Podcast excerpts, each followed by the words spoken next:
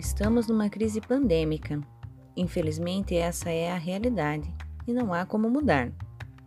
Mesmo assim, nossa missão continua. Será que estamos fazendo certo? Será que podemos mudar, melhorar? Acompanhe agora na Rádio Catequese Catequese Pandemia onde erramos e onde acertamos.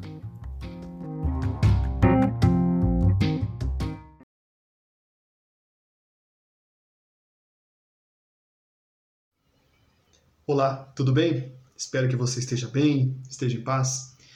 Este é um vídeo para falar de dois cenários que estão acontecendo na catequese após a nossa reclusão por conta da pandemia. São dois cenários que eu percebi que todos estamos vendo em diferentes lugares, talvez até aí na tua comunidade. E pode ser que os dois estejam acontecendo ao mesmo tempo. Então há um cenário positivo e um cenário negativo. Os dois aconteceram a partir de uma situação inicial que foi a surpresa que tomou conta de nós quando a pandemia começou e a restrição que as organizações de saúde nos impuseram para que não acontecessem mais eventos, reuniões e, por, portanto, a catequese foi afetada. Quais são os dois cenários, então?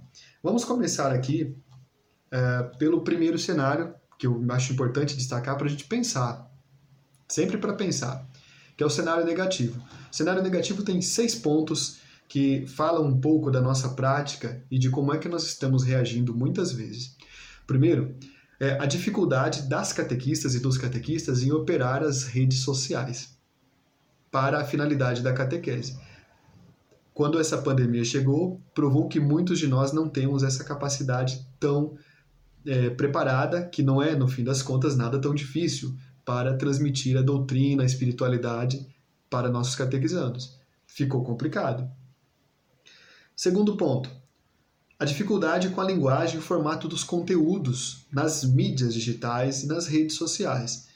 É, Veja, por exemplo, no início eu vi muitas catequistas preocupadas em encontrar conteúdos prontos para passar para seus catequizandos. Não, não pode, gente. Não pode. Você sabe que isso não dá certo. Você sabe que isso vai engessar a tua catequese e vai usar uma, um elemento que foi usado em outra realidade. Talvez a sua não, não seja aquela. Isso faz a catequese perder. Segundo ponto, que está relacionado também ao primeiro, é, essa dificuldade no formato, é, por exemplo, num grupo de WhatsApp e mandar vídeos muito longos ou textos enormes. Você sabe que jovens e adolescentes, por definição, têm uma dificuldade para lidar com conteúdos assim. Precisamos mediar os conteúdos para eles. Como? Essa foi uma dificuldade aqui. Terceiro ponto: ausência de orientação das lideranças da paróquia e da catequese. Então, houve padres e houve coordenadores dizendo que não era para fazer nada, ou falando não, não vamos fazer nenhum tipo de ação nesse meio tempo. Veja, quem não é visto não é lembrado. E esta foi uma oportunidade para pensar conteúdos e temas da sagrada doutrina católica que em outros tempos a gente não encontra.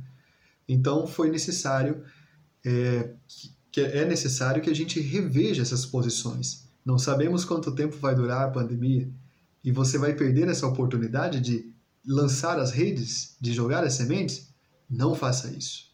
Né? É, quarto ponto foi uma situação triste que vimos em muitos lugares, que foi o descompromisso de catequizandos, achando que estavam de férias, e a resistência dos pais. Contra isso, temos muito pouco a fazer, mas mesmo assim nos deixou triste. O que é que nossos católicos pensam que a fé é na vida deles? Que lugar ocupa a igreja na vida dessas famílias? É um lugar, infelizmente, não muito bom, um lugar meramente performativo. E como consequência de tudo isso, nós vimos catequistas e coordenadores desanimados, não é? Por quê? Porque não, é, não tinham o apoio necessário. Só que há mais um ponto também que é parte disso. Muitos catequistas simplesmente não possuem celulares ou não possuem acesso à internet de qualidade. Isso é muito ruim, porque aí ele não vai ter como interagir, participar de informações, como este vídeo que você está vendo, e principalmente acompanhar as famílias e os catequizandos. Então, veja, são seis pontos importantes que causaram o cenário negativo na catequese, né? E, no entanto, aqui vem a mudança. O cenário positivo nasceu justamente disso. Não, for, não se trata de uma corrida em que comunidades saíram na frente de outras nesse sentido, mas que ambas saíram do mesmo ponto, que era enfrentando os mesmos desafios e reagindo de forma diferente. Uh, eu sempre digo nas minhas palestras que todo erro é uma oportunidade disfarçada. Isso a gente sabe, a gente aprendeu em muitos lugares. Todo desafio é uma bênção que nós temos para nos superar e conseguir novos instrumentos, novas possibilidades de contornar. E o cenário, negativo, o cenário positivo perdão, nasce disso. Destaquei três coisas que são resposta ao que disse acima. Primeiro, uma criatividade muito grande das catequistas em criar estratégias, criar recursos, envolver os pais e, portanto, conseguir manter a catequese acontecendo. E houve catequistas que conseguiram resultados mais expressivos do que nos encontros presenciais, com aquele catequizando que tinha aquela dificuldade de se relacionar, ali ele se expressou. Segundo ponto, apoio que alguns padres e coordenadores estão dando, que isso é bonito, é belíssimo, é testemunho de comunhão da nossa igreja. Tem um padre que eu conheço que pagou dados e promoveu acesso à internet para seus catequistas terem condições de frequentar formações em ambientes virtuais e de encontrar os seus catequizandos também nas redes sociais e, portanto, fazer a catequese acontecer. Olha que bonito, você, meu amigo presbítero, meu irmão que está assistindo, Pensa nisso também. É, terceiro ponto: envolvimento das famílias na catequese como há muito tempo não se via.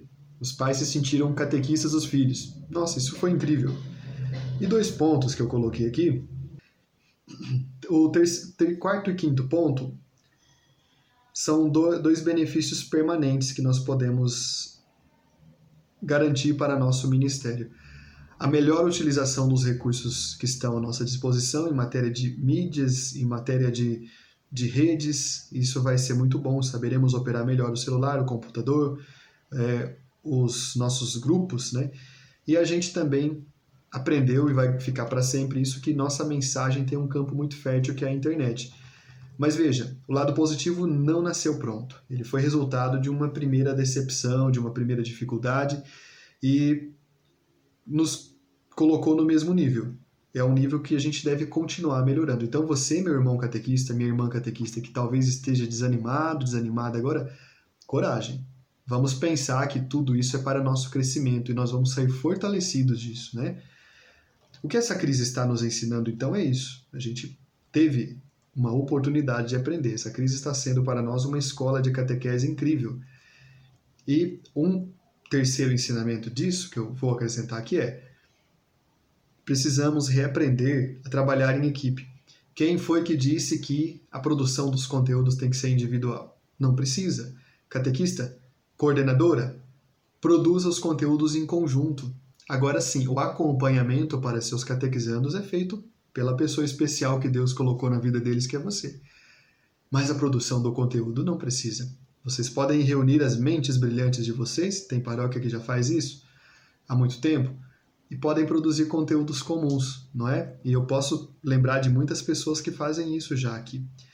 Um, uma, se você está pensando que essa crise depende muito do nosso acesso à internet, talvez não. Veja o que um amigo padre me contou sobre uma das suas comunidades lá no Amazonas. Em uma capela, ele tem uma catequista maravilhosa que, nesses dias de reclusão, pega o seu barco e desce o rio com uma garrafa mágica que essa mulher maravilhosa joga para casa de cada catequizando, para casa para cada família. Eu perguntei, como assim, garrafa mágica? Ela é a gênia da lâmpada? Ele falou, ela é melhor que o gênio da lâmpada. Ela produz, ela pega o evangelho do dia, coloca nessa garrafa com uma rolha e lança, porque é o universo das águas, não é? As nossas regiões ribeirinhas. Aí as crianças ou a mãe da família do, vai lá e pega a garrafa, lava e tira a mensagem de dentro. E eu pensei, nossa, que bom! Ela manda então o evangelho para eles. Ele me disse, não só o evangelho do dia, ela passa dia sim, dia não, do outro dia também, como um texto sobre história da igreja, um texto de espiritualidade, a vida do santo daquele dia e do outro, e uma mensagem positiva dizendo que sejam firmes, é possível superar a dificuldade. Eu pensei, esta mulher é incrível, eu quero conhecer essa catequista um dia. Então, queridos, veja, há muitas soluções criativas que nós podemos ter, não é? E o que, o que é muito importante é a gente não pensar que parados a gente vai conseguir fazer alguma coisa, sair do nosso lugar. Parados não. Que esta crise, esta dificuldade seja uma situação de crescimento para todos nós. Vamos em frente. E se você gostou desse vídeo, manda para aquele amigo teu, para aquele irmão catequista, aquela irmã catequista que está um pouco desanimada, desanimado. Manda para o teu padre, manda para o teu coordenador, né? Quando acabar a crise, eu vou aí na tua paróquia, a gente faz uma formação bem interessante sobre isso, né? Eu tenho uma série de palestras sobre redes sociais e nossa utilização delas. Vou transformar algumas em vídeo.